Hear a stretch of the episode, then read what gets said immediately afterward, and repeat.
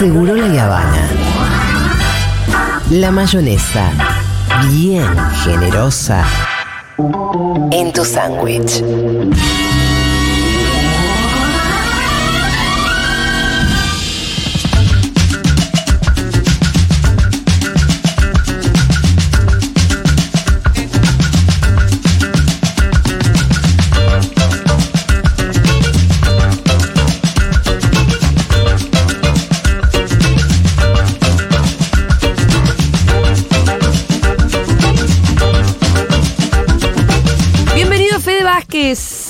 ¿Cómo les va? Escúchame, Fede, em, la columna de Fede ya es un éxito. Sí, grosa.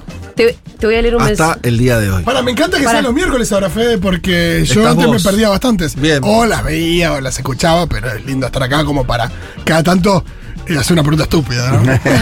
si ustedes me permiten, Dígame, Rolo, no sé, no sé preguntas estúpidas. Conténteme No sé, eso, ¿no? pero no sé, pero. Fede detectó en los comentarios de YouTube Sí.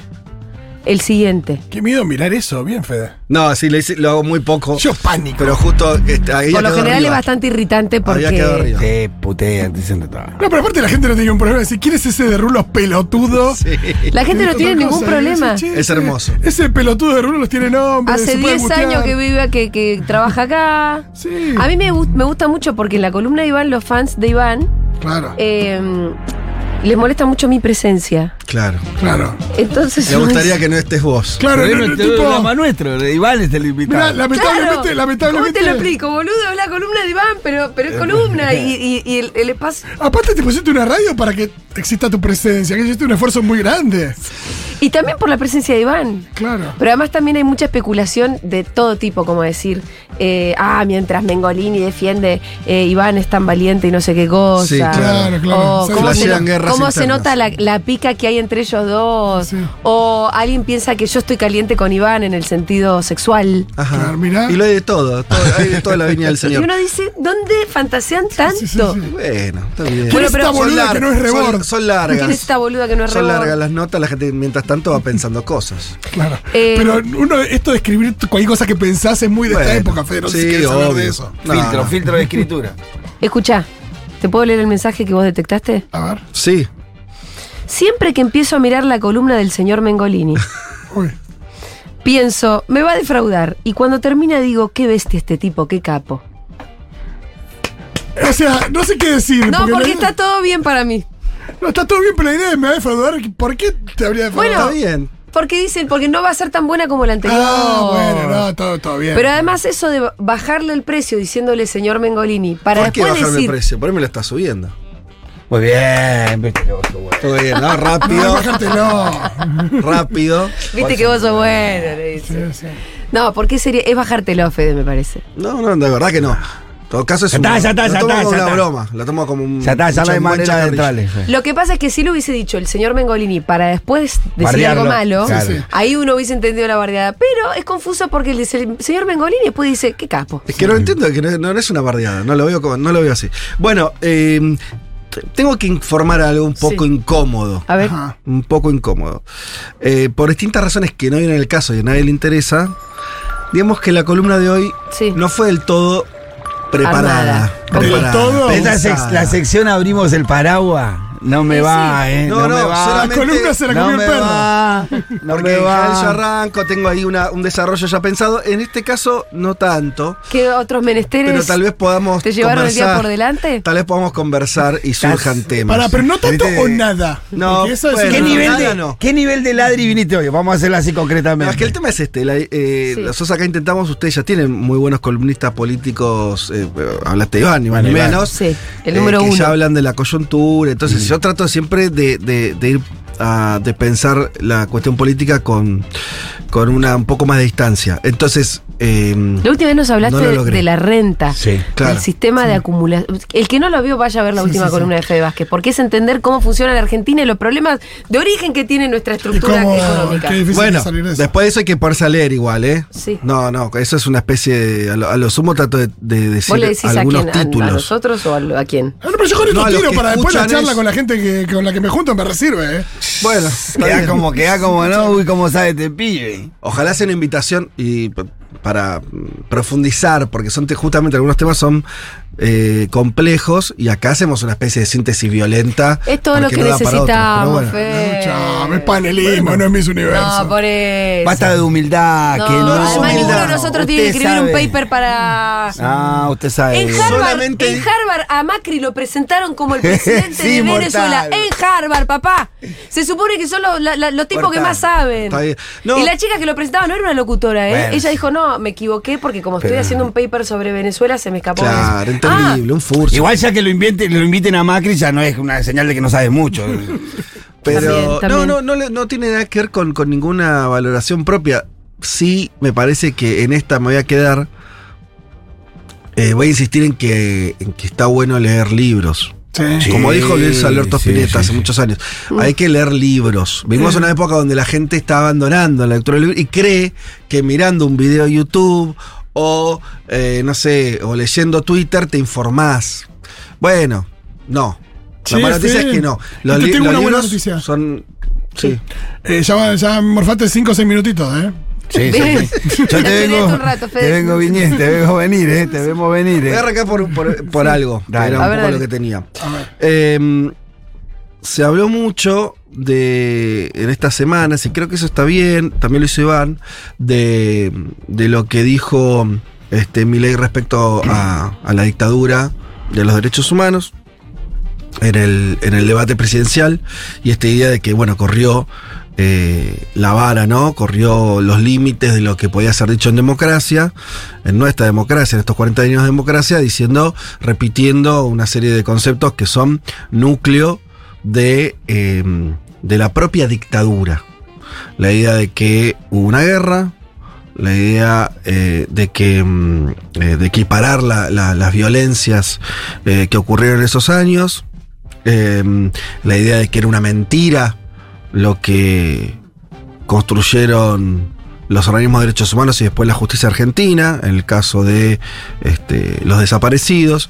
Entonces, bueno, inevitablemente uno vuelve ahí. Y, Eh, y- con, y- hay una cosa o sea, que- con los conceptos y te diría incluso con las mismas palabras, porque la palabra Claro, excesos Claro. fue a mí la que me prendió la lamparita en el momento en el que lo dijo. Dijo, pero esta- esto yo ya lo escuché. Y claro, se lo habíamos escuchado a Macera. Claro, exactamente en el propio juicio a las juntas. O sea, mm, Milei utilizó los argumentos de los genocidas. Es mucho. Es mucho. Es mucho. Eh, Iván hizo un buen desarrollo de eso. Eh, algo que sobrevoló lo que charlaron ustedes, que por ahí podemos profundizarlo, es que eh, hay que tomar registro que los años pasan y que las nuevas generaciones no tienen por qué tener el nivel de conocimiento sobre esa materia que tenemos otras generaciones. A mí me tocó, por ejemplo, aviso por si hay algún desprevenido, eh, no, no viví la dictadura, eh, o la viví de bebé, pero de muy chiquitito, eh, pero en los, a fines de los 90, mediados de los 90, exactamente en el 96, cuando se cumplían 20 años del golpe, que nuestras cabezas de jóvenes, en segunda mitad de los 90, ya había quedado muy atrás. Eh, la dictadura estaba en blanco y negro y nosotros no, ¿sí? Eh, existía, este, no existía internet prácticamente todavía, pero eh, era un mundo muy conectado, existían los canales de, de cable, existía, bueno, un mundo más moderno, al mismo tiempo en términos históricos eran poco 20 años, pero ahí eh, se inicia una movilización espectacular de la sociedad argentina, todavía bajo el gobierno de Menem, quien los había indultado a los militares. Eh, o sea, no había justicia, pero el reclamo se masifica. Entonces todos los que vimos esos años, que ahora tenemos cuarenta y pico, cuarenta, que vimos ese, es- vimos ese proceso. Claro, nosotros tenemos, eh, que es un poco la generación de hijos, eh, tenemos muy frescas algunas cosas porque nos fueron atravesando a partir, fíjate, año 96. Después, recién en el 2004, fueron, pasaron mucho- muchos años, eh, estuvo el acto donde Néstor Kirchner le quita la ESMA a, a las Fuerzas Armadas, a la Armada específicamente, y se la entrega a los organismos de derechos humanos año 2004. Ya ahí habían pasado ocho años. Y después, entre el 2004 y ahora mismo tuviste una avalancha de reapertura de juicios donde un montón de genocidas y torturadores eh, y cómplices fueron eh, siendo juzgados. Claro, los que atravesamos eso, de pronto escuchás a alguien volver a hablar de excesos y decís, ¿qué pasó acá? Un día me fui a dormir en un país que reivindicaba memoria, verdad, justicia y de pronto te levantás con un candidato a presidente y uno que tuvo muchos votos en la PASO dice eso. Creo que eh, hay que entender que, primero, que yo no diría que eso no le va a traer costos a mi ley. A veces y esto se lo digo a algunos amigos del progresismo bien pensante, muchos académicos, gente muy reflexiva, hacen una operación intelectual muy berreta, que es la siguiente. Dado un fenómeno que no me esperaba, le echo la culpa, me echo la culpa y digo, obviamente hicimos las cosas mal. O sea, dado el fenómeno de que aparece alguien diciendo una barbaridad, ah, la lucha de los derechos humanos eh, seguro estuvo mal al final, o hubo este em, o, o se fue de mambo, o bueno, eso es una operación intelectual berreta, porque la misma no hay, variación que, que, que no sucede hay con el vinculación, feminismo, ¿no? exacto, no hay vinculación causal entre una cosa y la otra. Bueno, por ahí sí, pero, Pero no dicho así, no por eso. O sea, no porque aparezca un fenómeno que te disgusta mucho y que va en contra de algo que, que- que viene siendo un poco más sentido común, eso carga las tintas sobre eh, el sector además que impulsó esos cambios. Esto pa- pasa todo el tiempo. yo eh, déjame que te discuta Mm. esto. Creo que una causalidad sí puede existir porque la historia es así, es dinámica, hay flujo. Pero ¿cuál sería la causalidad acá? Pensando más en el feminismo que a mí me lo, entiendo más de, de adentro, de cerca, como me siento militante feminista, me sentí también protagonista de... Y de pronto se nos echa la culpa por el fenómeno Milei. Eh, lo que siento es que puede haber una causalidad, en el sentido en el que puede haber sido incluso una reacción a lo que al mundo que nosotros vinimos a proponer, entre otros elementos, porque una cosa no es unicausal en todo caso, pero sí puede haber una relación, sí puede haber una reacción, pero no por eso vos te vas a arrepentir de lo que hiciste bien y del mundo que vos proponés. Digo, Si vos no te arrepentís de eso, que está muy bien, primero que el caso del feminismo, que es un movimiento que, que, que se produjo sobre todo en los últimos años, es un poquito más discutible. Habría que entrar en ese tema, que es otro, y analizarlo. Yo creo igual que no. Pero estoy solamente no hay una- causalidad. no, estoy diciendo una premisa nada más. Ahora, la agenda de derechos humanos no estuvo muy fuerte los últimos dos, tres años. No es que vos decís el, el gobierno argentino, el Estado, o, o pasó algo, o... A ver, volvamos a la imagen. Si querés el momento de mayor...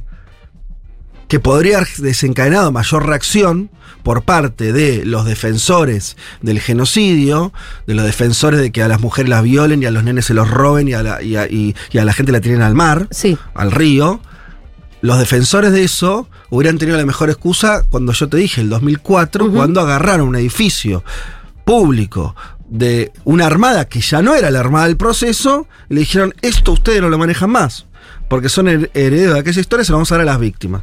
Y no ocurrió. O se ocurrió, ocurrió en los márgenes. Entonces, la verdad que ahora pensar que hay un voto a mi ley, o sea, o que mi ley lo que está haciendo es simplemente representar a lo que existe, yo no le veo ninguna, No. ninguna, ninguna ligazón concreta, porque no está, hace, hace muchos años que los juicios eh, vienen desarrollándose casi con una eh, normalidad burocrática, donde donde además no había un reclamo por, es, por justicia por las víctimas del terrorismo. No, no venía una agenda del otro lado, no sé, de la candidatura de masa o la que hubiera, no sé, la de Grabois, que vos dijeras, mira, está poniendo el foco eh, que ahora, a, no sé, eh, al sector militar se le va a hacer tal, ¿no? Se- tal cosa. No, no, no estaba. Entonces yo no, no noto una causalidad ahí, la verdad. Pero en general me parece que es un problema intelectual, o sea, un problema no intelectual, un problema de algunos que, que realizan esa operación, que es una operación eh, profundamente falsa. Porque lo que pasa es que es muy cómodo, es casi infantil decir, eh, como creció tal elemento que a mí no me gusta, me causa rechazo, seguramente Es casi darle la razón a eso, ¿no? Digo, Mm. en vez de. En vez de es, es a priori darle la razón al que está reaccionando, en el fondo. Y la verdad me parece una, una, una operación muy, muy, muy berreta. Pero bueno, en términos de, los- de los derechos humanos, lo que yo decía es, me parece que sí hay. Lo que sí me parece que ocurre es que en los últimos años. eh, conforme esa historia se fue alejando en el tiempo, conforme empezó a haber una situación de, justicia, de reparación, eh, es lógico que cualquier persona hoy joven se sienta mucho más alejada de esa historia. Y eso no quiere decir que, que se vuelvan reivindicadores eh, como si fueran autómatas de lo que ha pasado. Simplemente le queda, a todo el mundo le queda más sí, lejos. y eso pasa a ser un poco más eh, incluso statu quo, ¿no? Sí. Para quienes hoy se sienten rebeldes por seguir a mi ley, en realidad... Sí, eh, yo tendría. yo entiendo dónde vas, pero déjame polemizar con la idea Sí, esa sí. que es la que creo que está. Tampoco creo que acá. Me parece que también se sobreanalizó la idea del status quo, donde hay, una, hay, hay 30% de la sociedad que está queriendo este, cambiar de raíz esta sociedad. Eh, en todo caso, lo que hay son niveles de desprotección muy grandes. Eh, tenés, eh, hoy el dólar está, el blue está 8.40, no sabe cuándo va a estar a la tarde, cuándo estuvo ayer. Me parece que hay desacomodos muy graves que hace que la gente, el, eh, un sector, se anime incluso a ir hacia un vacío, saltar hacia cualquier cosa, a lo que tenga visos de ganar, eso sí, Sí. la gente quiere ganar. Ninguna sociedad es trotskista en un sentido esencial. Nadie, nadie, está, con, nadie está feliz con ser el 5%. Soy vos Schiaretti, para ponerse en enoje el otro. Sí, nadie, entonces todos buscan ganar. Bueno, y entonces surgió esa expresión. A lo que voy es, me parece clave entender que tampoco estamos frente a, una ola revolucionaria donde la gente está queriendo cambiar de raíz el, eh, no, me parece que, insisto, yendo a los derechos humanos, pues era lo que quería comentar, sí hay una generación que por ahí ahora ya tiene 20, 20 y pico de años, o sea, entre los adolescentes y los jóvenes, que esa historia les queda un poco más lejos. Eh, y es lógico que así sea, de hecho eso es un problema. Así como siempre hablamos acá de la excepcionalidad argentina, muchas cosas en Argentina son particulares, otras no. En el caso de Alemania, los alemanes que sufrieron este, el, nazismo, eh, primero fue muy fácil, entre comillas, los primeros años, la década del 50, la década del 60, construir una, un, un, antinazismo natural y, muy, muy, muy este, a flor de piel. Se multiplicaron los museos en, en Alemania. Los alemanes decidieron des- descarnadamente contar esa historia, pedir, digo, hasta, hasta una idea de como de, como ahí fueron, ahí Hitler fue su líder.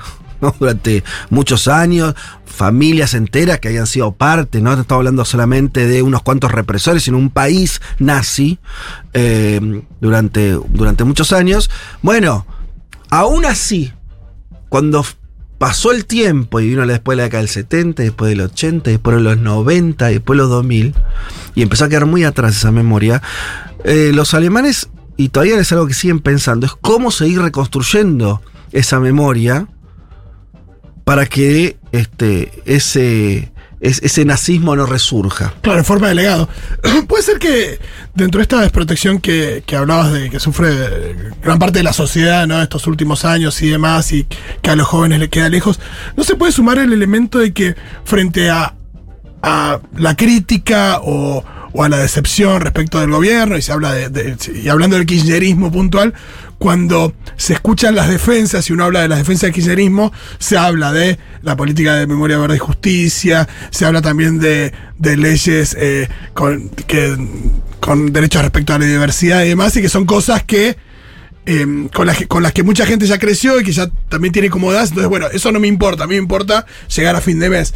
Puede ser que, que haya una reacción también en el sentido de que, de que es algo, es una, es una cucarda que se pone el kirchnerismo, que está muy bien ponérsela, la política de memoria, verdad y justicia, pero que frente a la decepción por otros temas, queda bueno, basta de esto y quiero, lo que quiero es cambiar y como que se, si se estimara eso, se des- desestimara. Sí, pero ahí lo que vos estás diciendo, y yo concuerdo, es que un poco lo que dije, o sea, sí, mm, eh, si vos tenés una situación económica muy complicada, el resto de la agenda empieza a hacer algo de segundo orden. Pero eso también invalida el argumento de que lo están portando por, por, por, por Claro, claro, por eso, Bueno, exacto, Entonces sí, volvamos a lo mismo. Ahora lo que voy es, para seguir dando un paso más, ¿qué es lo que está faltando ac- acá? Y esto sí me parece que es algo muy interesante porque lo podemos hablar. Es verdad, y está bien decir que la sociedad argentina, en términos mayoritarios, tiene un gran consenso sobre la política de memoria, verdad y justicia.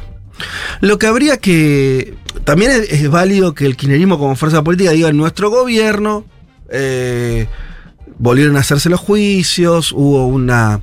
Este, una apertura, un acompañamiento por parte del gobierno para que la justicia pueda hacer su trabajo, etcétera, etcétera. Y desde el punto de vista simbólico y demás. Ahora, creo que hay dos cosas que faltan. Una, y esto por ahí es más incómodo que echarle la culpa al progresismo o al kirchnerismo. Es menos incómodo, es menos cómodo, pero es más real. Acá lo que está faltando es un sector de la sociedad y la política que no es kirchnerista y no tiene por qué serlo, que tiene que ser parte de ese consenso. Villarroel va a seguir existiendo y ahora si nos queda tiempo de esta columna eh, Que- que- terminó siendo, yéndose a un lugar. Hay unos. eh, Interesante el, el archivo del papá de Villarroel, que no es un héroe de Malvinas, sino es un sorete inmundo que hizo, se negó a jurar la constitución argentina en el año 87. O sea, ya Para los chicos que nos están viendo, el, el 83 se recupera la democracia. El papá de Villarroel se negó públicamente a jurar la constitución en el 87 y fue detenido por los mismos militares por semejante guasada. Ese es el tenor de, ¿Tenés de basura archivo? antidemocrática. Sí, ahora lo mostrábamos. Pero déjame ir una cosa. Ahora, Villarroel es, una, es parte de una secta que está en el círculo militar de, mili- de milicos que no, no representan a nadie. No tienen fuerza social. Lo que nos, ¿Qué nos está faltando acá? Los derechos humanos no los puede defender el kirchnerismo nada más. No lo puede defender el peronismo nada más. ¿Dónde están los radicales?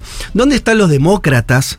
Sean liberales o lo económico, intervencionistas, más de derecha, menos, los nacionalistas católicos. ¿Dónde está toda esa expresión muy amplia de la sociedad argentina que está de acuerdo con esto? Porque si hay un problema, y esto no es culpa del kirchnerismo, pero también el kirchnerismo barra el peronismo, para hablar con más propiedad. El peronismo creo que debería preocuparse de involucrar a todo el mundo en ese consenso, activamente, pero sobre todo los que no son eso también sentirse parte. Acá hay un drama que es, para poderle terminar de poner nombre, el radicalismo como identidad política. No sé dónde se dijo, lo dijo Iván acá. Que el 15% se, se, Se sentía eh, radical. autopercibe. Bueno, hay un 15% de argentinos que siguen, se siguen reivindicando radicales. Los radicales no fueron genocidas. Los radicales tendrán algunos problemas, pero no.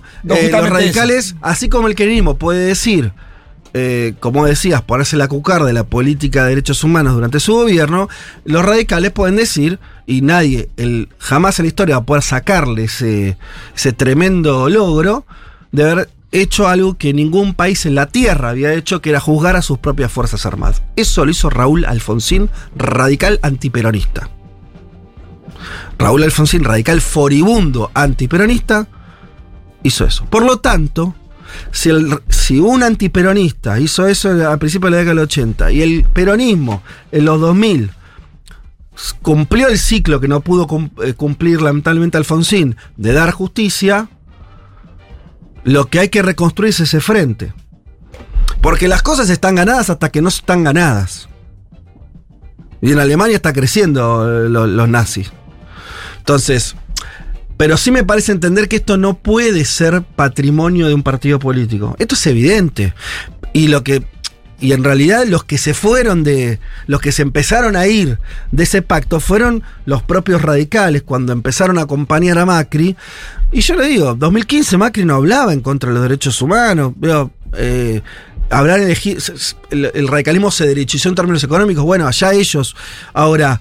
Me parece que desde que Macri fue presidente, usted recuerda, empezó a cuestionar el número de los derechos humanos, después salió la, la babosa de lo pérfido a hablar lo mismo y Sí, demás. el 2 por 1 los curros de los derechos humanos y todo. Toda, esa, toda esa cosa.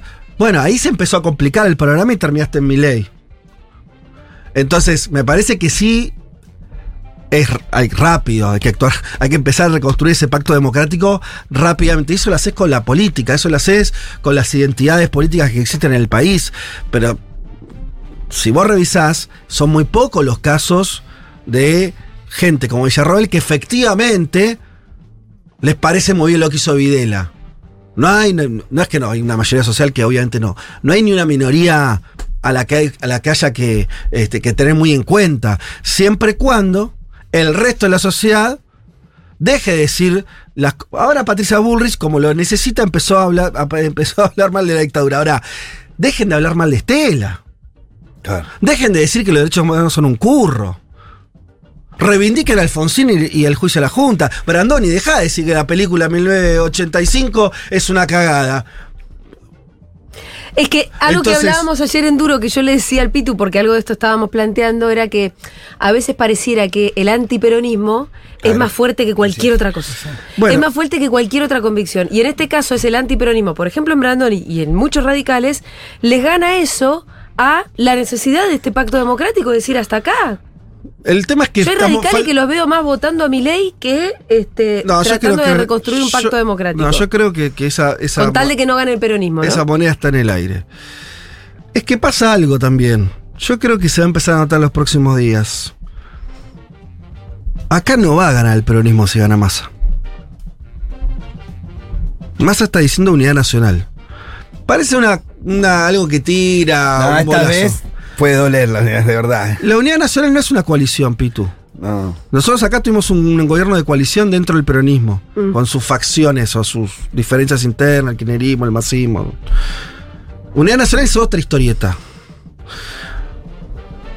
Acá hay que también había veces los kirchneristas no escuchan a Cristina. Cristina, en- a su modo, en, en esas conferencias que estuvo haciendo hace un tiempo, también habló de lo mismo. Lo cuando decía, de este quilombo económico no salimos con un partido político, salimos con otra cosa. Parece que Massa está viendo eso.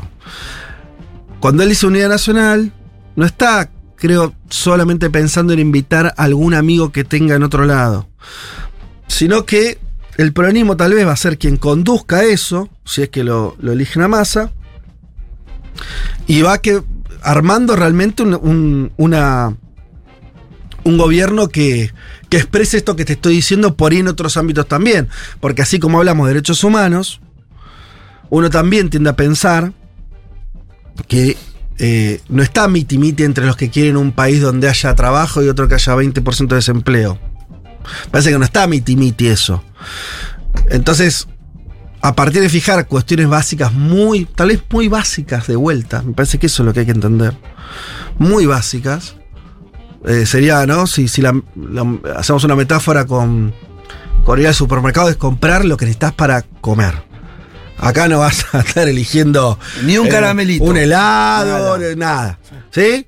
Vamos, Cero. vamos a, a comprar el aceite, a comprar el azúcar, a comprar los fideos, a comprar un poco de carne, a comprar una verdura. Bueno, eso, listo. Ese es el gobierno de la Unidad Nacional.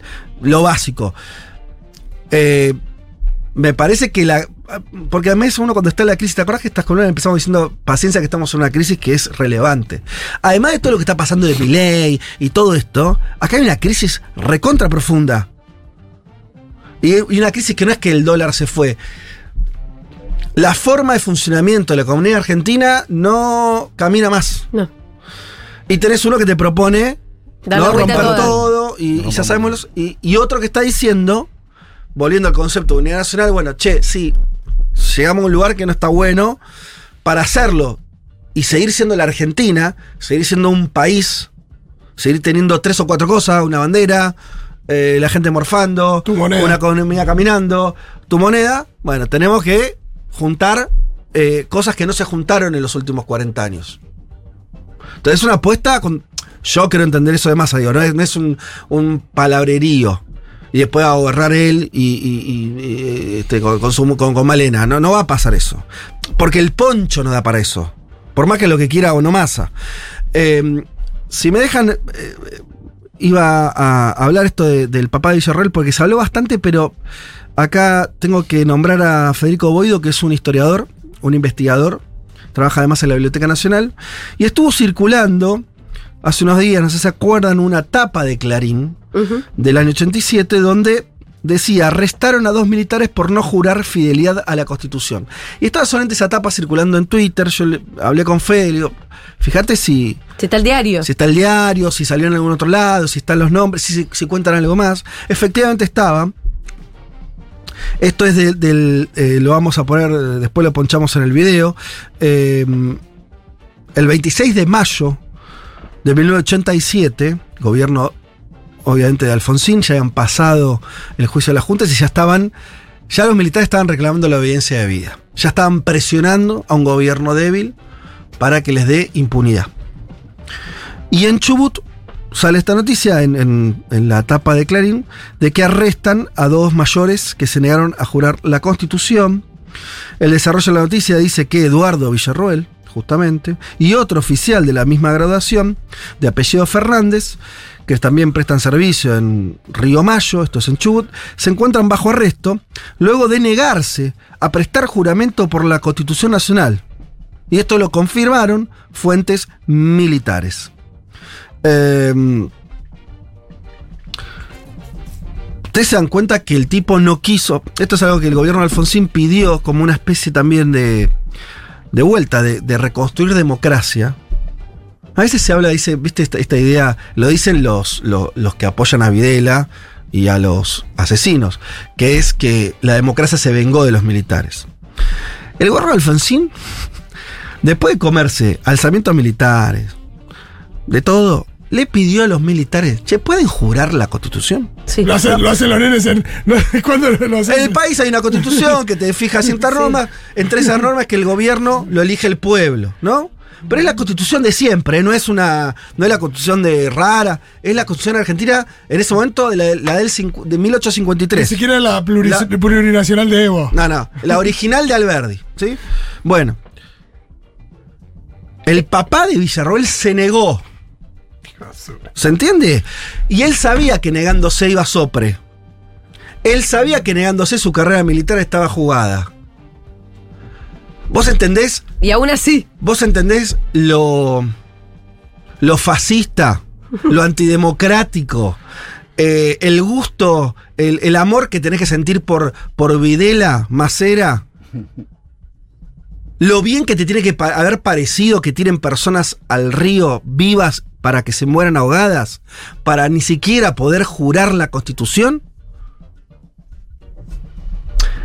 Esta señora es la que quiere ser vicepresidenta, ¿no? La hija. Y hablo del papá porque ella reivindica al papá, ¿eh? Claro. Porque si ella dijera. Héroe de Malvina, No, mi papá- Mi otra papá es otra cosa. No, no, no. Ella dice que fue formada por su papá. Defiende a su papá. Su papá es esto. De hecho, es lo único que sabemos del papá.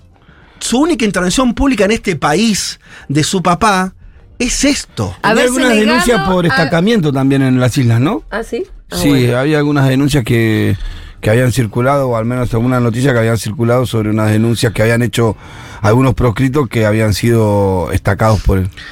El mismo día, en La Nación, esto para. Uno puede decir, bueno, Clarín juega con Alfonsín. La Nación, que es un diario vinculado a la dictadura, que apoyó a la dictadura, en democracia empezó a, eh, a tener un juego más eh, sinuoso, pero cada tanto en sus editoriales siempre, si no reivindicaba, eh, cuestionó las políticas de, de- de ¿En los el 2 por juicios 1 y no hubo, no hubo un editorial? Sí, por Sí. eso. Sí. Aún hace no así- tanto, digo, hace unos puñados de años. Aún así, en, este, en el año 87 era un diario. Y entonces comenta la misma noticia. Quedó deteni- Además, no hay forma, esto es lo gracioso, no hay forma de editorializar. Solamente con decir, se negó a jurar la constitución. Es como digas, ya está, no, no tengo que agregar nada, no hay que, no hay que adjetivar, no hay que. Bueno, eh, también exactamente lo mismo, el mayor Eduardo Villarroel, segundo del regimiento 37, ¿eh? Eh, estaba arrestado, se hallaba anoche arrestado en esa unidad a disposición de la justicia militar, fue relevado de su cargo tras notificar al jefe del- de ese destacamento su decisión de no cumplir la ley que impone a los militares jurar la defensa de la Constitución Nacional. Eh, habla también de este amigo Fernández.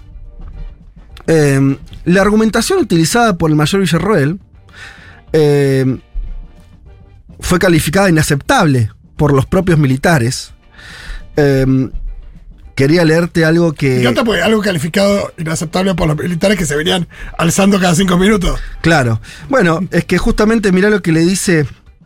eh, dice lo siguiente. Quienes ayer tomaron eh, esta actitud se atribuyeron la facultad de analizar una ley del Congreso. O sea, un militar se atribuyó la facultad de analizar una ley votada por el Congreso y la intención de determinar si es constitucional o no, lo que corresponde al Poder Judicial, dijeron algunos hombres vinculados a las Fuerzas Armadas. Es decir, se atribuyeron un derecho que no tienen, el de ser jueces. Em,